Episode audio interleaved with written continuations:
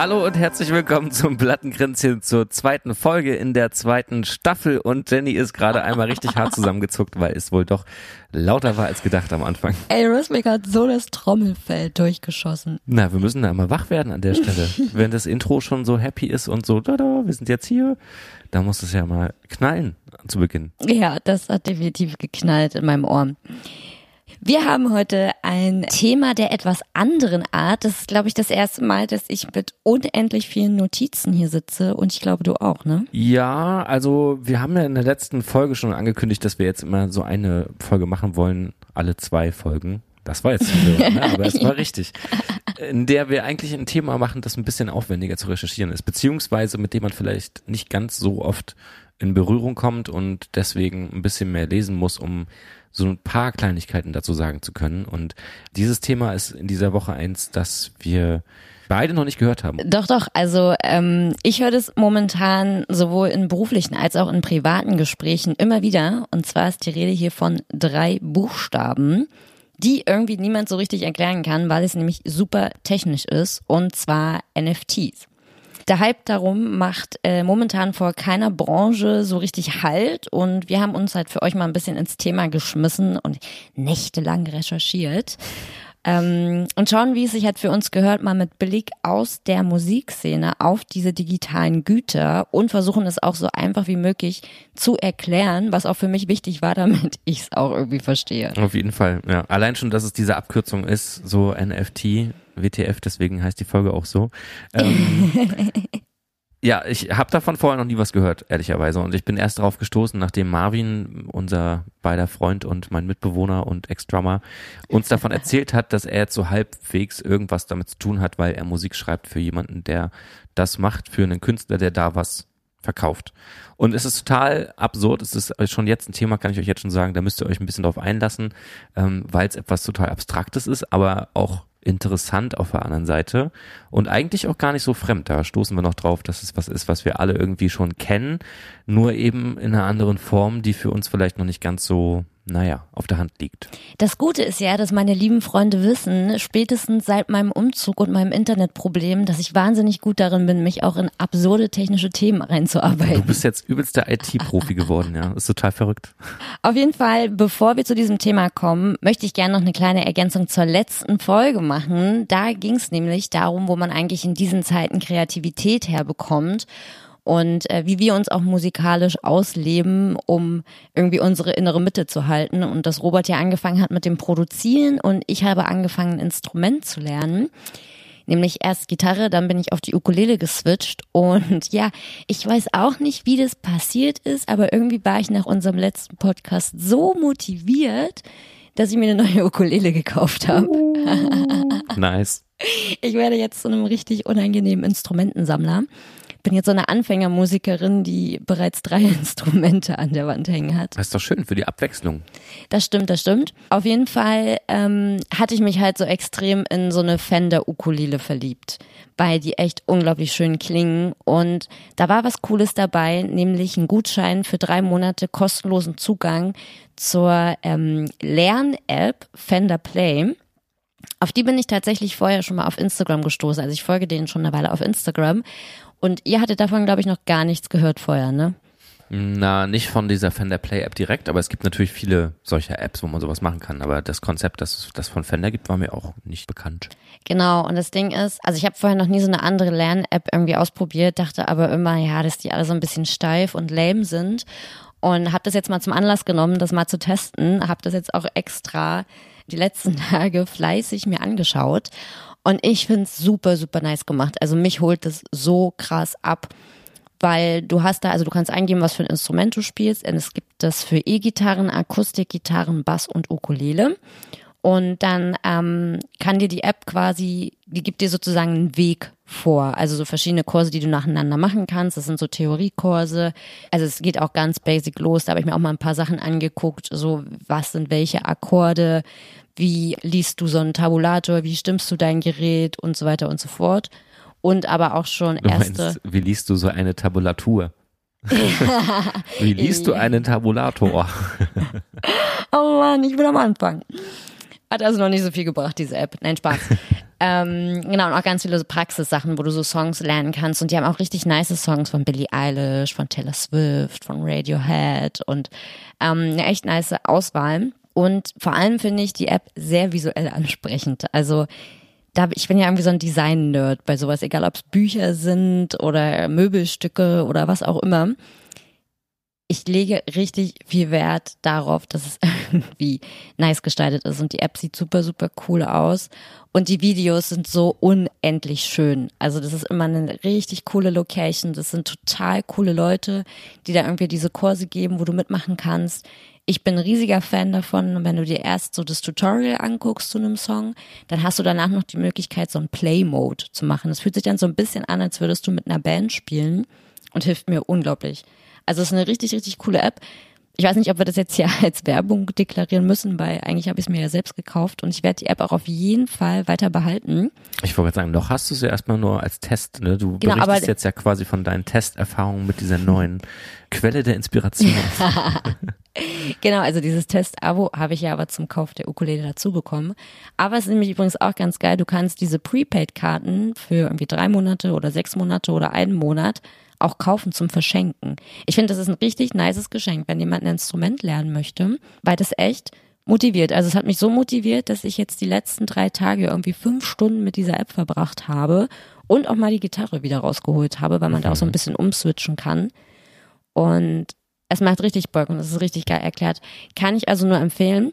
Kann man auch, ich glaube, für eine Woche erstmal kostenlos testen, falls man da selbst mal reinschauen möchte. Und die haben auch einen wirklich guten Instagram-Account, wo auch so ein paar IGTVs hochgeladen sind, wo auch ein paar Sachen erklärt werden. Da kriegt man, glaube ich, schon mal so einen kleinen ersten Eindruck, wie diese App ungefähr aussehen könnte. Mhm. Das klingt auf jeden Fall super interessant. Und wenn du sagst, es ist was, was dich auch motiviert, weiterzumachen, dann. Es hat mich richtig krass motiviert. Richtig doll. Aber nach dem letzten Podcast ist noch was Interessantes passiert. Nämlich, wer aufmerksam zugehört hat, hat ja meinen kleinen stimmlichen Dauerausfall mitbekommen. Na naja, gut, Dauerausfall war es nicht, aber ich habe ja eh die Probleme, meine Stimme ist ja relativ tief und wenn ich irgendwie so in den hohen Gegenden unterwegs bin, dann bleibt mir manchmal die Stimme weg und ich klinge so wie im Stimmbruch. Und unser lieber Freund Marvin, den du gerade schon erwähnt hast, hat einfach mal innerhalb kürzester Zeit einen richtig niceen Club-Hit daraus gebaut. Das ist, ich habe wirklich, ich habe eine Stunde lang Tränen gelacht, als ich das, das erste Mal gehört habe. Und darum an dieser Stelle ganz große Credits an Marvin. Ja. Wir müssen doch irgendwas mit diesem Song machen. Unbedingt. Und ich fand auch tatsächlich, das war so ein potenzieller Smash-Hit, der irgendwie in den Berliner Discos laufen könnte. Wenn das Bergheim wieder aufmacht, dann ist das der erste Song, der dann läuft und das würde inhaltlich auch so geil passen. Weil ich glaube, wirklich niemand sagt Berliner Discos. Diskothek. Club bisschen klubben gehen. Oh, da hätte ich auch mal wieder richtig Bock drauf, ne? Ich bin ja eigentlich nicht mehr so eine Clubmaus, weil ich sehr viel Zeit in meiner in meinen Zwanzigern, oh Gott, dass ich das jetzt sagen kann, an, mit den Anfang Zwanzigern in Clubs verbracht habe, weil ich an vielen Bars gearbeitet habe und auch gerne tanzen war. Und eigentlich war ich da ja komplett raus. Aber mittlerweile hätte ich mal wieder richtig Bock, bis 6 Uhr morgens tanzen zu gehen. Tja, oder überhaupt mal wieder was zu machen, wo viele Menschen am Start sein können ja. was mit Musik zu tun hat, die laut ist, ja. die man auch spürt. Anyway, was aber momentan geht, äh, sind NFTs. So, und ja, die erste Frage, die sich stellt, was sind denn eigentlich NFTs? Ich habe mal versucht, das so einfach wie möglich runterzubrechen. NFT steht nämlich für Non-Fungible Token, was übersetzt nicht austauschbare Token bedeutet. Und es bezeichnet einzigartige kryptografische Token. Diese können quasi mit digitalen Gütern verknüpft werden, sind einmalig, können nicht repliziert oder zerstört werden. Ich habe gesagt, das wird super nerdig heute. Mhm. so, NFTs sind also quasi mit einzigartigen Gütern vergleichbar, also wie zum Beispiel ein Kunstwerk von Picasso oder ein Konzertticket. Nun ist es ja so, dass virtuelle Güter wie digitale Kunst oder ein digitales Albumcover mit solchen NFTs verknüpft werden können.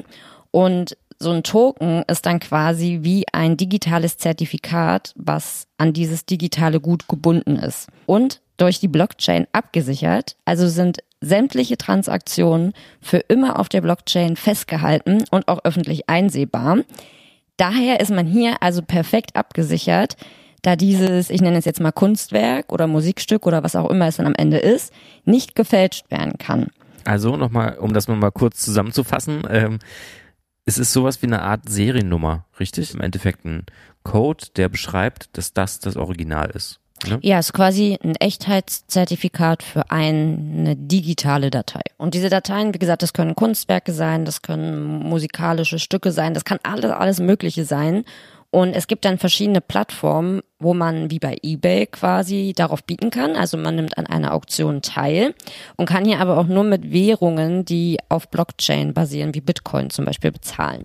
Und jetzt, das sind natürlich so krasse, ja, Fachbegriffe, Bitcoin, Blockchain, keine Ahnung, was dahinter steckt, ähm, hat alles mit diesem ganzen Kryptowahn zu tun, der dieser Krypto-Hype, der irgendwie gerade läuft schon seit ein paar Jahren. Und ich glaube. Aber ich habe auch das Gefühl, in den letzten Monaten nochmal ganz besonders. Ja, absolut, also. ja. Ich bin mir nicht sicher, inwiefern das oder wann das eigentlich wirklich angefangen hat mit diesem ganzen NFT. Aber ich glaube, die Kryptowährungen sind jetzt ein paar Jahre schon am Start und eine, die da ganz besonders einmal heraussticht, ist das sogenannte Ethereum. Das ist mhm. irgendwie eine so eine Währung, mit der man aktuell diese NFTs bezahlt. Jetzt aber nochmal die Frage, das ist jetzt halt sowas, wie kommen wir denn von Kryptowährungen und so dann in den Bereich Musik? Also was ist es denn? Was, was ja. verkauft man denn da? Du stellst dir die Frage, was man da verkauft. Ich stelle mir eher so die Frage, was ist eigentlich der Nutzen an dieser Sache so, ne? Also wieso sollte ich mir ein NFT kaufen? Und als ich mich das erste Mal damit beschäftigt habe, musste ich direkt an meine Kindheit und den damaligen Sammlerhype um Pokémon-Karten denken. Also ich glaube, es geht dabei ganz viel um das ja menschliche Bedürfnis des Spielens und Sammelns und es ist so ein bisschen wie ein digitales Panini-WM-Heft, nur dass es quasi jeden Sticker nur einmal gibt. Mhm. So legt man sich dann quasi mit diesen NFTs, die man sich kauft, ob das jetzt Kunstwerke sind oder ähm, ja Musikstücke oder was auch immer. Wir haben auch nachher nochmal ähm, Beispiele. Damit legt man sich quasi ein digitales Sammlerheft an, was einmalig ist, also wie eine digitale Galerie. Mhm. Ja, genau. Und die könnte gefüllt sein mit eben seien es nun GIF-Dateien, kleine Videodateien, kleine Bilder und das sind alles so Sachen, das kann dahinter stecken. Ist im Endeffekt also wie digitales Merch, nur dass man eben dann das eine Stück davon kauft, das eben existiert und es ist nicht wie an einem Merchstand, wo ich von einem Albumcover mir einen Print holen kann, den es tausendmal gibt, sondern ich habe dann den einen Originalprint, als Datei sozusagen. Das klingt irgendwie absurd, wenn man sich ja. denkt, warum denn als Datei? Was soll ich denn damit? Warum kaufe ich mir nicht sozusagen den echten Print? Aber manchmal gibt es ja eben auch keine echten Prints, sondern dann ist es eben ein Stück Musik. Stell dir mal vor, Billie Eilish würde das Wort da. Da. da. Wenn sie das verkaufen würde, dieses kleine Snippet als NFT, das wäre wahrscheinlich auch ein krasser Hit. Mega. So, ne? Also so ein kleines Ich würde drauf bieten. Ja, alle anderen könnten natürlich auch sagen, ich habe mir das einfach rausgeschnitten aus dem Song und auf meiner Festplatte gespeichert. Aber eine Person kann sagen, ich habe dieses da. ich denke halt so, also mir, also mir persönlich, ja, tut es halt im Herzen weh, weil ich arbeite digital und unsere Welt wird immer digitaler und darum bin ich ja auch so ein, so ein Fan von analogen Dingen, also dass ich analoge Fotografie sehr mag oder dass ich eben meine Plattensammlung habe. Und natürlich habe ich jetzt wieder beim Umzug gemerkt, wie nervig es sein kann, wenn man viele Platten besitzt. Ihr habt mich ja so gehasst für meine Plattenkisten. Aber irgendwie, ich weiß nicht, ich mag das, das Anfassen, durch das Artwork blättern. Und dann habe ich mir gleichzeitig die Frage gestellt, vielleicht sind wir einfach nicht die richtige Generation dafür. Weil was ist denn mit diesen Kids, die wirklich komplett digital aufgewachsen sind? Also wir haben ja noch eine analoge Zeit miterlebt. Und meine Schwester zum Beispiel, die ist komplett digital aufgewachsen, die ist Anfang der 2000er geboren, wird dieses Jahr 18. Krass. Und ähm, da denke ich mir so, vielleicht ist da dieser Gedanke anders, dass die vielleicht denken, nee, ich will alles eh nur digital besitzen, weil ich bin es eh gewohnt, dass mein komplettes Leben digital stattfindet. Und wenn ich mir dann nach der Schule ein Van kaufe und die Welt bereise, habe ich trotzdem meine, meine Sachen dabei und muss eben nicht das Plattenregal zu Hause lassen. Dann mache ich meinen Ordner Erinnerungen auf und klicke auf das berlinsyndrome.gif und guck mir das an. Habt ihr schon eins? Drei Sekunden. Nee, ähm, ich weiß auch nicht so ganz, ob ich dieser, dieser Linie folgen kann, weil am Ende.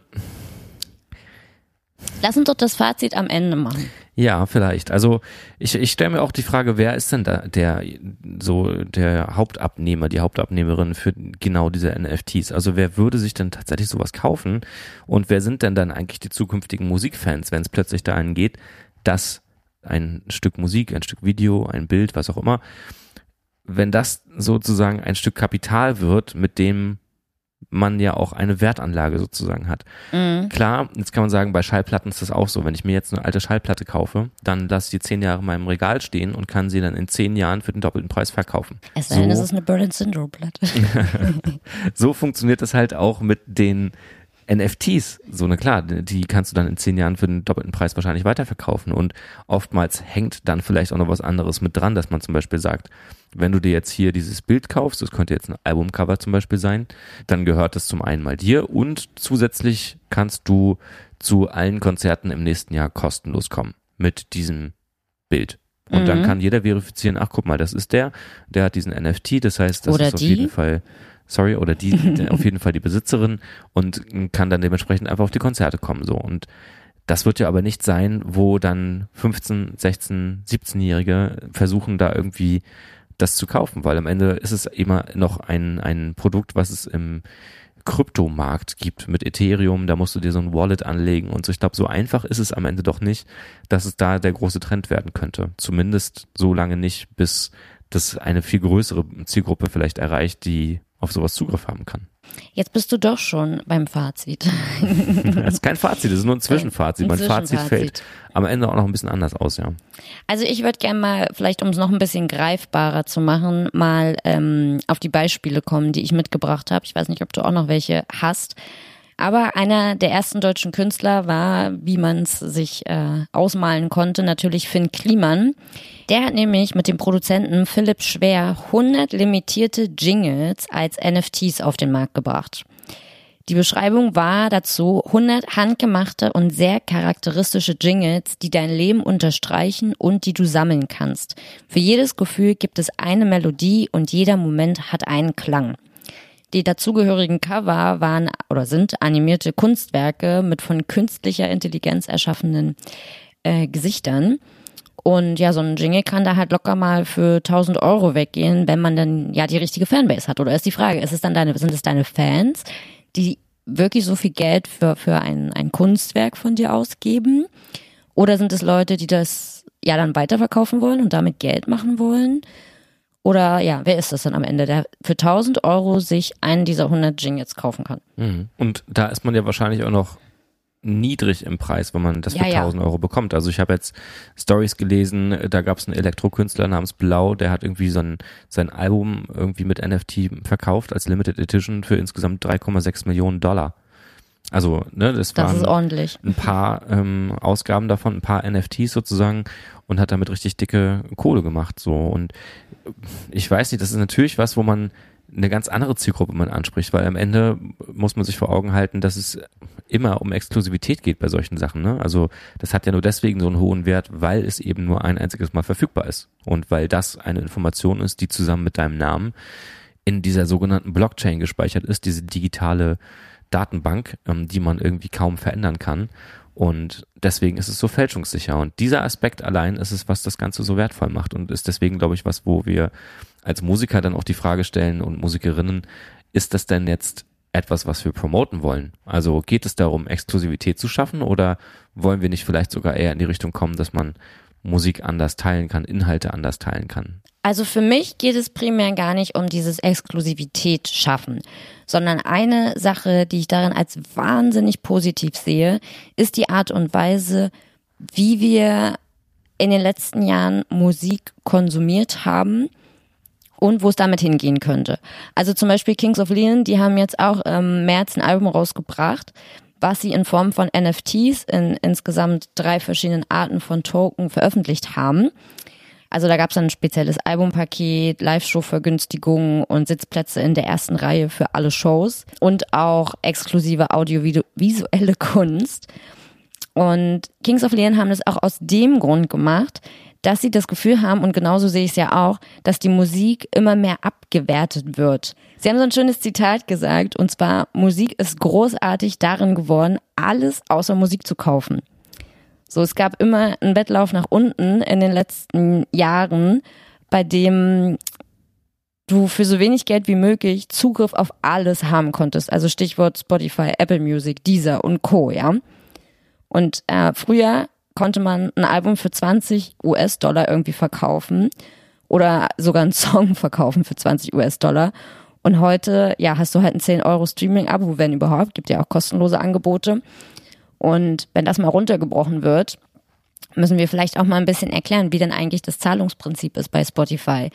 So, es ist ja quasi jede Person, die da ein Abo hat, zahlt 10 Euro oder was auch immer du für ein Abo hast in den Topf.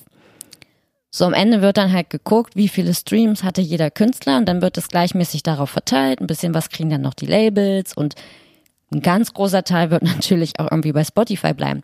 Und das ist ja genau das, wo die Künstler immer lauter aufschreien, dass es einfach sowas von unfair ist, weil das ist so viel Arbeit, das ist so viel Geld, was da drin steckt und am Ende kriegst du dann für einen Stream 0,00001 Cent mhm. oder so. Mhm. Und da wird ja auch viel drüber geredet, diese Modelle zu verändern. Also zum Beispiel, wenn ich 10 Euro für mein Abo bezahle, aber irgendwie nur zwei Künstler höre, dass dann eigentlich diese beiden Künstler von mir jeweils 5 Euro kriegen müssten. Mhm. Stattdessen ist es aber so, dass ich ja mit meinen 10 Euro auch Künstler bezahle, die ich halt im Leben nicht höre. Mhm.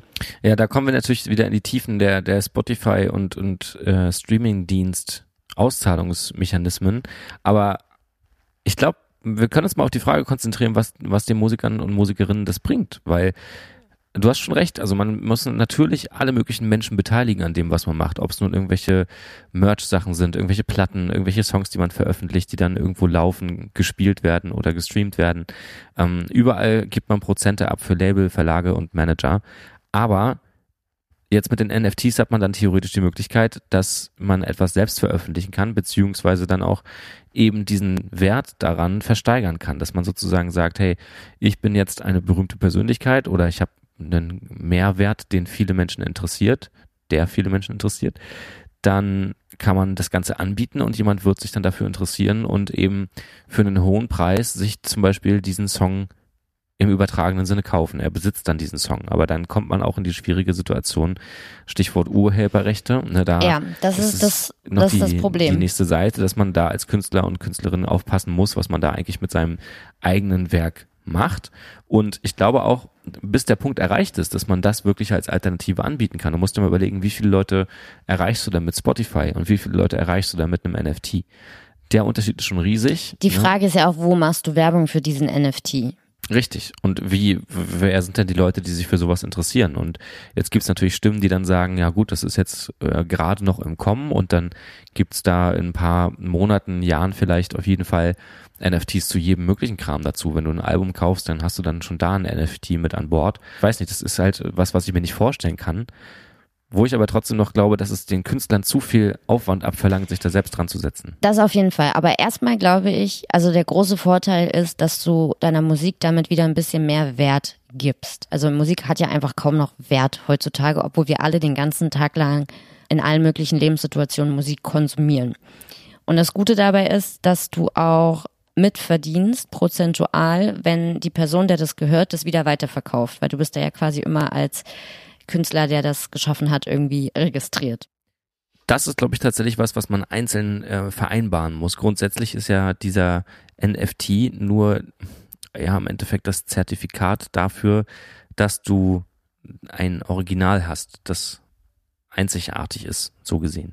Und wenn du jetzt zum Beispiel sagen würdest, du möchtest jedes Mal, wenn das Ding weiterverkauft wird, was dran verdienen, dann musst du das vorher vereinbart haben und deklariert haben, zum Beispiel ne, in der Auktion. Öffnet natürlich dann den Künstlern die Möglichkeit, da auch passiv irgendwie noch weiter dran mitzuverdienen, aber ist eben was, was vereinbart werden muss. Ich glaube trotzdem, dass es vor allem auch irgendwie für ja, Nachwuchskünstler oder auch Produzenten super spannend sein kann. Wenn du da irgendwie was Cooles machst und es da dann vertreibst, kannst du damit vielleicht schon relativ viel Geld machen.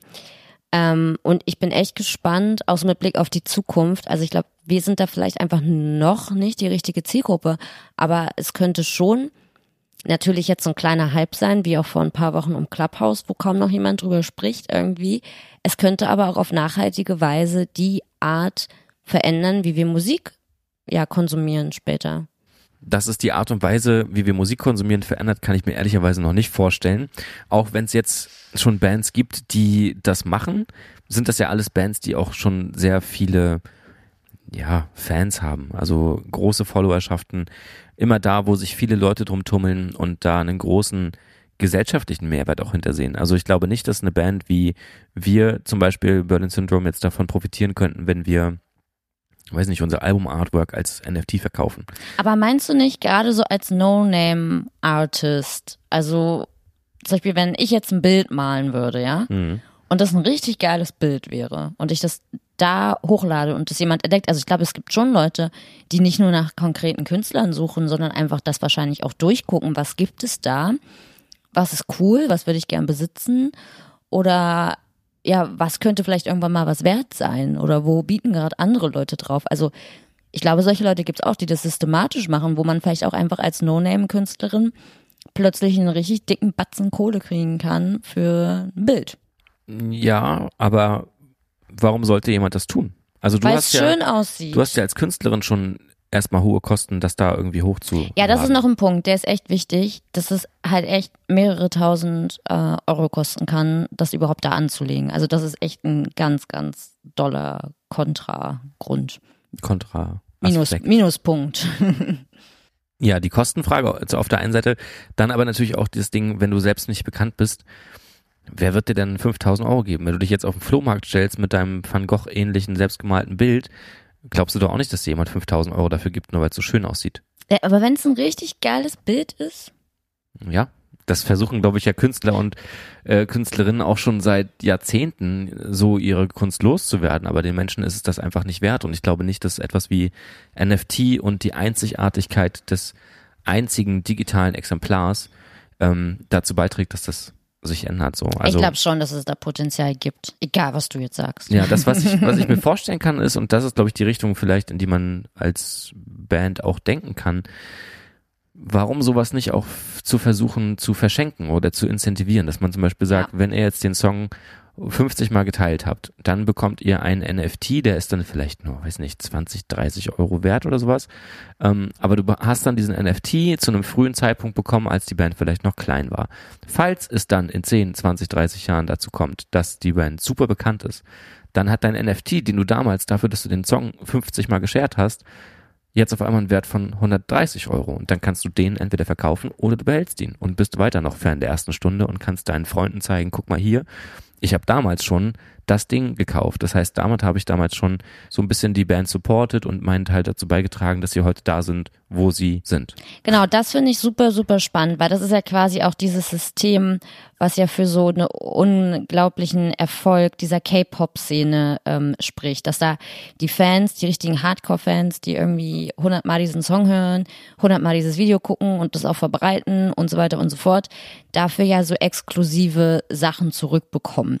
Und genau in diese Kerbe schlägt es halt. Also du kannst da ja zum Beispiel auch ja, so Konzerttickets dann verschenken oder dass du immer in die erste Reihe darfst oder dass du auf jedes Konzert irgendwie darfst, was früher so dieses Golden Ticket war, was in einer Box irgendwie versteckt war oder Ja. keine Ahnung, was du irgendwie gewinnen konntest. Meet and Greet und all sowas. Solche und Geschichten, ja. Ja, ich erinnere mich auch noch an die Zeit. Da gab es halt immer so eine Areas auf der Webseite, wo du dich anmelden konntest und keine Ahnung, extra Demos gehört hast oder Bootlegs von irgendwelchen Konzerten.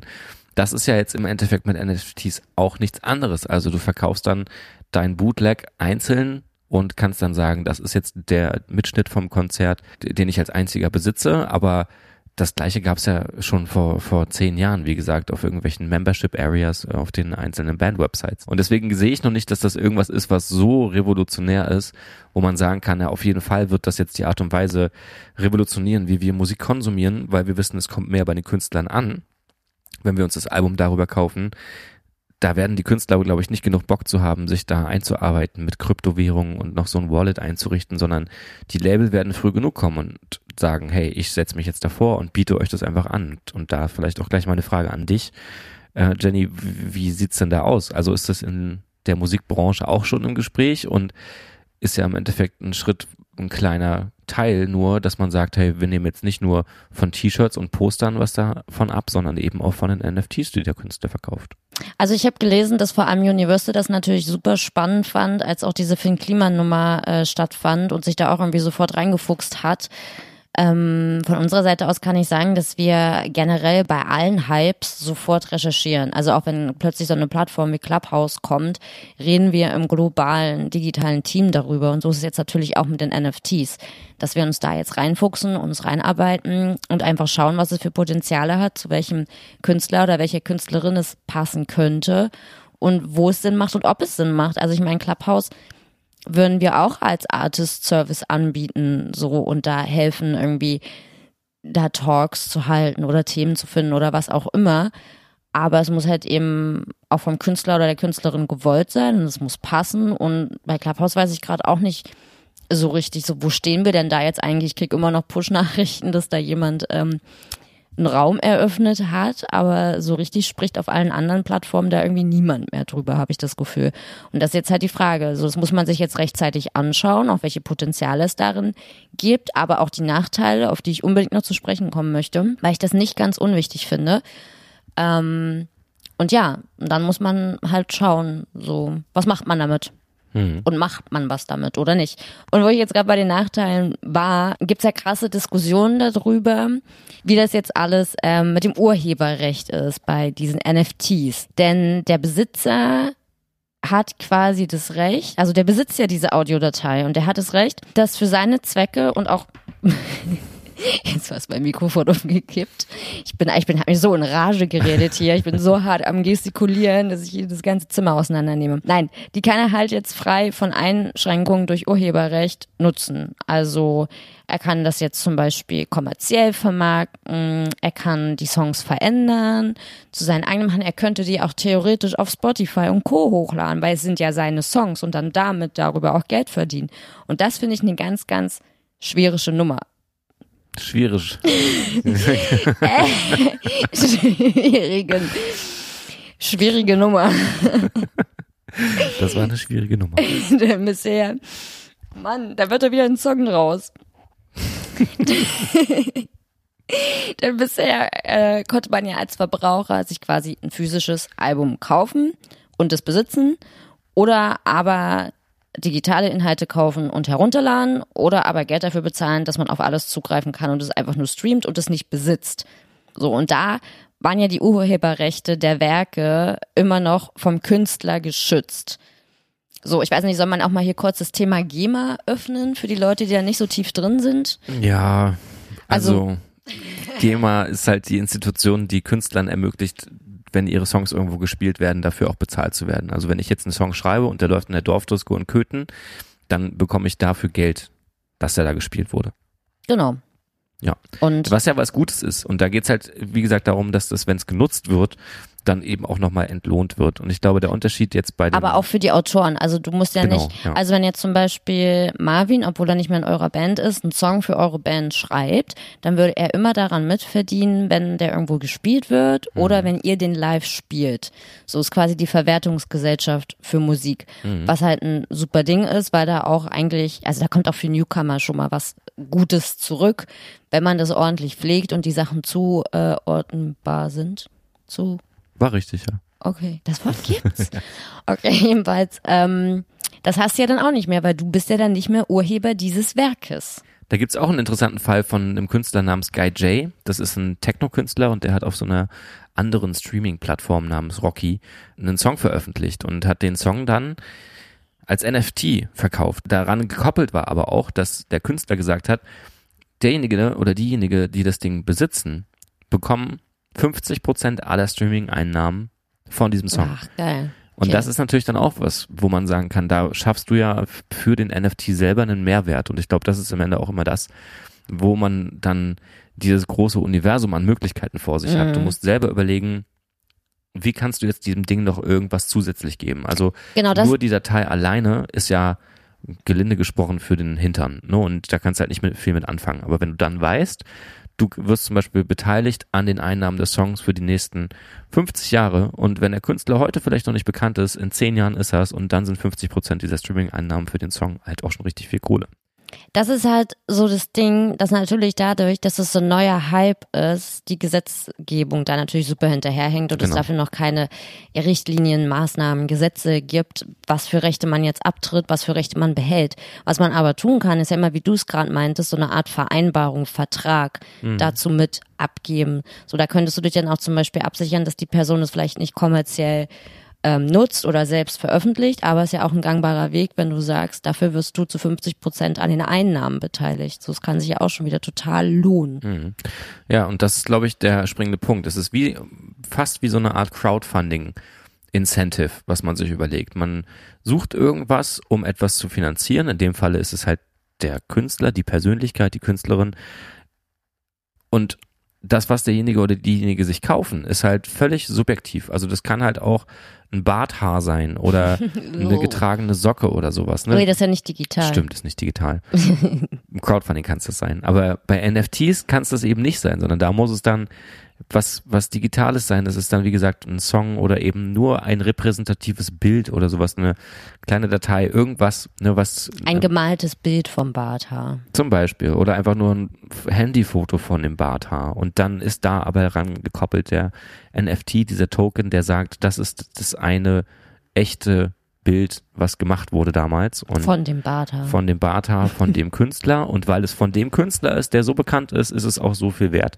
Und in zehn Jahren, weil der Künstler dann schon fünf Jahre lang tot ist, da ist es dann 20 mal so viel wert. Und dann kann man das eben so weiter verkaufen. Also im Endeffekt, und das ist das, was mich so ein bisschen abschreckt daran, es ist wie Wertspekulation mit ähm, so, ja, mit, mit Werten, die gar nicht so richtig existieren. Ähm, es basiert ja dann doch auf diesem Konzept der Reputation. Das heißt, es muss halt irgendwas dahinter stehen, ähm, was man sich da kauft. Es muss so ein, so ein gesellschaftlichen Wert haben, dass alle denken, krass, die ist von Kings of Leon jetzt das Ding, oder? ja, das ist, glaube ich, gerade noch was für Rich Kids. So, hey, guck mal hier, Genau, ich ja. hab hier Jingle von für Kliman. Richtig, Bin genau so das. Ja, und da muss man sich, glaube ich, noch den Weg rausfuchsen, wie man das eben nutzen kann auf eine Art und Weise, dass viele Leute was davon haben. Eben, dass man sagt, wenn du das und das machst, dann kriegst du jetzt einen so einen Teil von uns kostenlos. Ja, oder ist es eben an, an eine Experience gekoppelt, was wir ja auch meinten. So, dann hast du vielleicht diese Datei, aber diese Datei, wenn du die vorzeigst, ermöglicht dir vielleicht, dass du immer in die erste Reihe darfst, dass du ein Meet and Greet haben ja. kannst,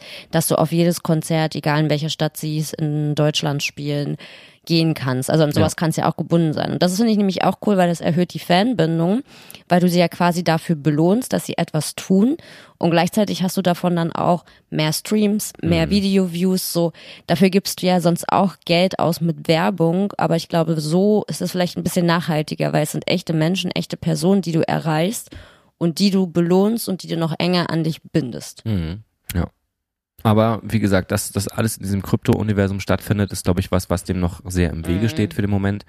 Und ja, wenn das was ist, was mit normalem Geld bezahlt werden kann, was ja also auch im Prinzip nicht funktioniert, weil es geht ja darum, dass es in dieser Blockchain gespeichert ist und so weiter, ähm, dann wäre es vielleicht für die breitere Masse auch attraktiver. Ne? Aber ansonsten bleibt es eben sehr nischig und sehr darauf bezogen, dass man ein gewisses Level, wie ich vorhin schon meinte, an Exklusivität erreichen möchte, weil man eben etwas hat, was alle anderen nicht haben. Weil es etwas ist, was man durch irgendwie besonderen Einsatz bekommen hat seiner Band gegenüber oder dadurch, dass man sich was gekauft hat, was derjenige versteigert hat, um seinen Artist zu supporten. Genau, das ist es vielleicht auch. Also vielleicht ist es nicht nur der Ansatz, ich möchte dieses einzigartige Teil besitzen, sondern auch so, hey, ich möchte ähm, meinen Künstler unterstützen. Ich möchte, dass der weiter Musik machen kann. Ich möchte, dass seine Musik etwas wert ist. Und ja, ich möchte ihn einfach unterstützen. Also wie man es ja mit Crowdfunding auch macht. Aber so gerade in solchen Zeiten, wo einfach auch keine Konzerte möglich sind, wo auch sämtliche ähm, Parteien, die an diesen Live-Events gekoppelt sind und auch die Künstler und Künstlerinnen einfach dadurch kein Geld einnehmen. So, was kannst du für einen anderen Anreiz schaffen? Mhm. Ja, und man kann eben auch aus so Sachen wie zum Beispiel Album-Artworks und sowas ein bisschen was rausholen. Aber Ja. ist auch eine Gefahr, die ich sehe, weil ich mir dann denke, wir vermüllen ja dann auch die Menschen mit allem Möglichen, was man sich kaufen kann und kommen wieder in die Richtung, dass es darum geht, so sich Kleinigkeiten zusammenzusuchen und dann darauf irgendwie viel Wert zu legen, dass man etwas besitzt, weißt du? Und da ist für mich einfach dann so diese moralische Grenze, dass ich sage, warum geht es nicht einfach weiter erstmal um die Musik? Damals klar, hat man eine Schallplatte von dem Künstler gekauft und dann, oder der Künstlerin und hatte sich das dann angehört und ähm, das war dann das, worum es ging. Und man hat nicht auf Instagram den ganzen Tag drauf gewartet, dass die nächste Story kommt. Man hat sich nicht NFTs gekauft oder Stickerbücher oder äh, Bauchtaschen mit dem Logo von der Band drauf, sondern da ging es um ganz elementare Dinge. Und je mehr es wird, desto mehr wird es verproduktet, so gesehen. Aber ich glaube auch, dass wir einfach uns von dieser schönen, guten alten Zeit verabschieden müssen, müssen weil Vollkommen es, klar. wir sind einfach jetzt schon mal in einer ganz anderen Zeit und das ist ja auch das Problem, was wir ja sowieso sehen, einfach, dass der Wert der Musik und auch der Wert gegenüber den Künstlerinnen ähm, einfach nicht gegeben ist, weil du für einen Stream 0,00001 Cent bekommst und du weißt ja selbst, was alles dahinter steckt, was für Kosten da drin stecken, was für Emotionen da drin stecken, mhm. wie viel Schweiß und Arbeit da drin steckt und am Ende wird es einfach aktuell in dieser Welt nicht wertgeschätzt, außer von so richtigen Musiknerds. Also Gott sei Dank kam ja die Vinylschallplatte wieder irgendwie, dass darüber mal wieder ein bisschen Geld ausgegeben wird, dass diese Platte einen gewissen Wert hat sozusagen. Aber das ist ja noch lange nicht gang und gäbe bei allen möglichen Personen, dass sie sich noch physische Produkte kaufen. Ich meine, in Deutschland sind wir da noch relativ weit vorne. In anderen Ländern ist physisches Produkt gar kein Thema mehr. Mhm. So, das heißt, die Leute wollen ja digital konsumieren. Mhm. So, sie wollen, aber ist jetzt auch die Frage, wollen sie überhaupt noch besitzen? Aber eigentlich steckt das ja schon so im Menschen drin, glaube ich. Und da ist dann vielleicht dieses digitale Besitzen eine gute Alternative zu, womit du wieder den Künstler, die Künstlerin mit dem, was sie oder er tut, wertschätzen kannst, weil da einfach mehr Geld bei rumkommt. Mhm. Dann aber meine Frage, warum sollte man nicht, also zum Beispiel Sachen wie Bandcamp weiter promoten, dass es da in die Richtung geht. Ich meine, gleiches Prinzip, du kaufst dir die MP3s direkt von der Band oder deine Wave-Dateien für einen Preis, den du dir sogar selbst aussuchen kannst, wo du dann je nachdem, wie viel es dir wert ist, sagen kannst, du gibst es fünf oder zehn oder 15 oder 30 Euro. Ja, aber auch ja. iTunes ist ja fast tot. Also das liegt auch einfach an unserem Konsumverhalten. Ja, also weil du da zum Beispiel auch weißt, dass iTunes dazwischen steht und der Künstler 30 Prozent äh, abgeben muss an das, was äh, ne, an die Leute, die den Song dort hochladen. Und aber bei glaub, Bandcamp kriegst du es ja direkt 100 Prozent auf deinen aber eine MP3 besitzen ist halt nicht mehr so sexy wie noch vor, äh, keine Ahnung, 15 Jahren, als ich studiert habe und mein einer Kumpel mit seiner Festplatte rumkam und wir Musik getauscht haben ähm, das ist halt heute einfach kein Thema mehr, sondern da ist es dann vielleicht wirklich der Anreiz, ich habe etwas eigenes, exklusives, was ich digital besitze. Also ich weiß es nicht, ich bin da auch echt kein Fan von. So, ich will weiter meine Platten in der Hand haben und die durchgucken und durchstöbern und auch meine Bücher, wo auch alle immer sagen, was kaufst du dir noch Bücher? Ja, weil die schön sind, weil ich die anpassen kann. So, mhm. das ist halt.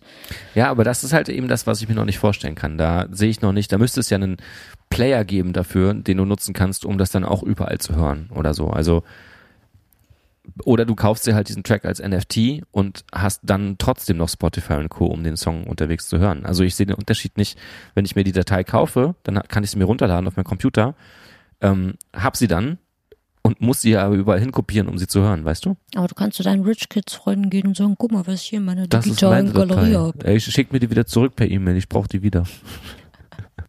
Du kannst das so viel besser nachmachen als ich. Ich bin einfach, ich bin so ein Dulli, wenn es darum geht, irgendwelche Stimmen oder Dialekte nachzumachen. Rich Kids nachzumachen. Naja, ja, jedenfalls keine Rich Kids. ist das alles, wie gesagt, ein sehr, sehr, sehr abstraktes Thema. Und ähm, was ist denn jetzt dein Fazit daraus? Also glaubst du, dass das etwas ist, woran sich viele Leute noch orientieren werden? Oder ist das so eine kleine Bubble, die in ein paar Monaten wieder zerplatzt, weil alle merken, boah, ey, so viel Komplexität können wir dem, dem normalen Zuhörer gar nicht antun? Was glaubst du denn, Robert? Wie ist denn dein Fazit so dieser Folge? Ich weiß es wirklich nicht. Es ist so schwer, es ist so ein krasses Thema. Ich meine, wir haben das jetzt hier wirklich ähm, so kurz wie möglich und so einfach wie möglich versucht herunterzubrechen, aber da steckt ja noch so viel mehr dahinter.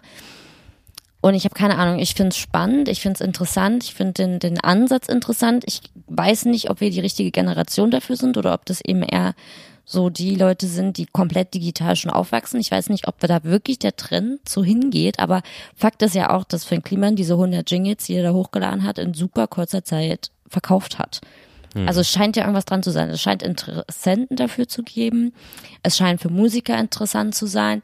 Das mit dem Urheberrecht finde ich wirklich sehr, sehr schwierig, aber wenn es wirklich diese Möglichkeit gibt, da diese Vereinbarungen und Verträge mit einzureichen, ist das ja vielleicht ein gangbarer Weg. Ich glaube, es hat Potenzial auch für, für unbekannte Künstler, auch wenn du das abstreitest und auch für Produzenten. Ähm, ja, ich habe keine Ahnung. Ich weiß nicht, was, was, was denkst du? Wo, wo geht's damit hin? Also es kann natürlich auch wirklich jetzt nur so ein kurzer kleiner Hype sein. Ja, ich meine, mein Ding ist es auch echt nicht. Hm. Also ich denke, das ist ein sehr komplexes Thema, äh, wo man sich viel mit, mit, befassen muss und wir haben jetzt in aller Kürze versucht, das hier zu umreißen, wie du so schön gesagt hast. Ich glaube du eher, wiederholst mich einfach nur gerade. ja, so wie du mich auch wiederholt hast. Ich glaube eher, dass wir es aber vielleicht auch ein kleines bisschen zerreißen, weil es eben sehr komplex ist und wir vielleicht auch noch nicht alle Ecken und Enden sozusagen entdeckt haben, um so den vollen Kreis malen zu können für mich ist es momentan auf jeden Fall noch kein Thema, wo ich denke, boah, das wird jetzt in den nächsten Jahren irgendwie alles revolutionieren und ähm, die, die Künstler endlich fair entlohnen und alle werden unabhängig von ihren Labels, weil sie das selbst für ihre Unabhängigkeit sorgen können. Ich glaube eher, es wird in die Richtung gehen, dass es ja für Sammler einen guten Wert hat, dass es vielleicht auch für krasse Bands mit super viel Engagement von den Fans dann ähm, mehr Bindung hervorruft, weil man eben Dinge anbieten kann, wie, also die so collectible sind, ne? Dass man sagt hier, keine Ahnung, sei auf 50 Konzerten, du kriegst jetzt hier dieses und da jenes, so das NFT oder den NFT. Und dass man auch sagen kann, hier kauf dir diesen NFT und du kannst einmal am Jahr mit uns essen gehen und hast dann irgendwie einen coolen Abend mit der Band oder Backstage-Zugang oder wie du gesagt hast, erste Reihe im Konzert. Das werden alles so nischige Dinge sein, die man als zusätzlichen Artikel am Merch-Tisch findet, wo man vielleicht nur noch einen QR-Code abscannt, aber ich glaube, ich werde auf jeden Fall trotzdem lieber weiter zu Vinyl greifen und die mir ins Regal stellen. Ähm, in der Hoffnung, dass die vielleicht in 50 Jahren auch noch einen Wert hat und das nicht geht's nur um Detail geht. Geht es bei den Platten echt um eine Wertanlage? Nö, absolut nicht. Ich will gerade sagen, das ist nie mein Gedanke dahinter. Nie. Nee, nee, nee. Aber ich meine jetzt nur bildlich gesprochen, ne? Also ich ja. glaube, ich würde mich trotzdem immer eher dafür entscheiden, mir etwas Physisches zu holen, zum Beispiel auch ein Bild. Da gab es ja jetzt auch krasse Kunstauktionen, um nochmal diesen Schwenk zu haben mm. in Richtung NFTs, dass da Bilder ähm, verkauft wurden, auch für Millionen und teilweise auch Digital Artwork natürlich, das auch nur digital hergestellt wurde, aber dann auch, weiß ich nicht, irgendwelche Fotos, Videos von Momenten von NBA Basketballspielen und so weiter. Und ein Katzengift ist auch für mehrere Millionen Euro weggegangen. Das ist unglaublich. Aber da kommt es ja, wie gesagt, darauf an, von wem ist das? Wer ist die Person, die das erstellt hat? Wenn ich das Katzengift gemacht hätte und da anbieten würde, da würde es kein Mensch kaufen. Die Frage ist, wie würde das aussehen mit einem Curly-Gift? Das würde wahrscheinlich auch niemand kaufen. Das glaube ich nicht. Curly ist so süß. Mein Hund ist der süßeste auf dieser Welt. Das würde ja, jeder kaufen. Aber trotzdem wäre, glaube ich, Curly erst dann erfolgreich, wenn dieser Beeple zum Beispiel das hochladen würde. Dieser Künstler, der das eine Bild als NFT für mehrere Millionen verkauft hat. Krasses Thema auf jeden Fall.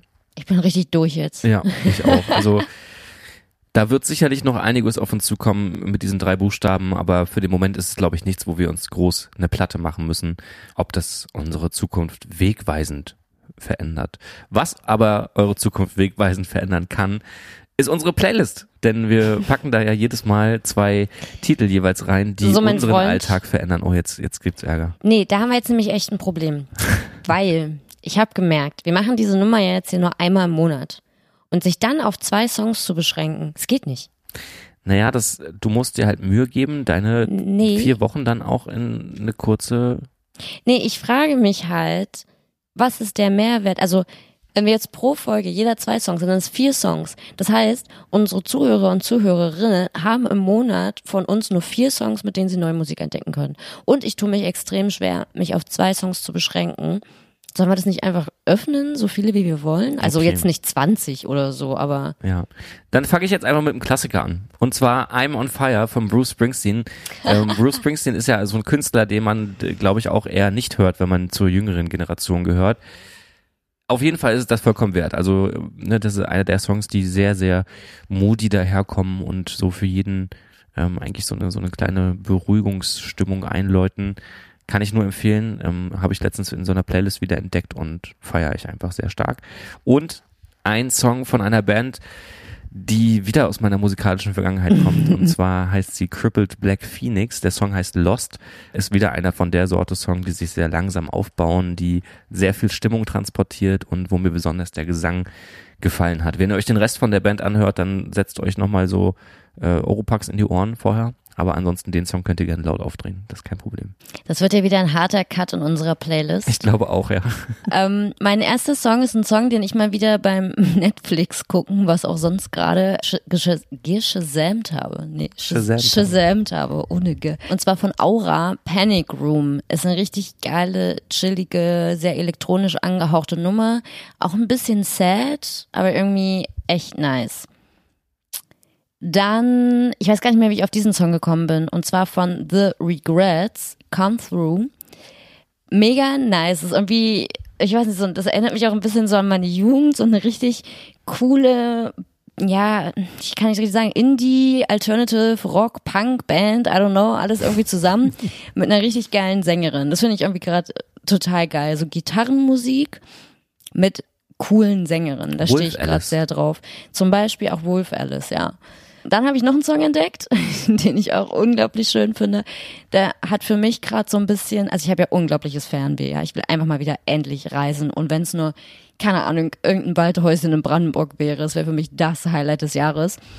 Auf jeden Fall ist das so ein Song, da habe ich mich sofort in so einem Van sitzen sehen, wie ich einen schönen Roadtrip durch, keine Ahnung, Schottland oder so mache. Ähm, von ja, Wil- Wilderado, Wi- Wilderado, I don't know. Äh, und der Song heißt Surefire.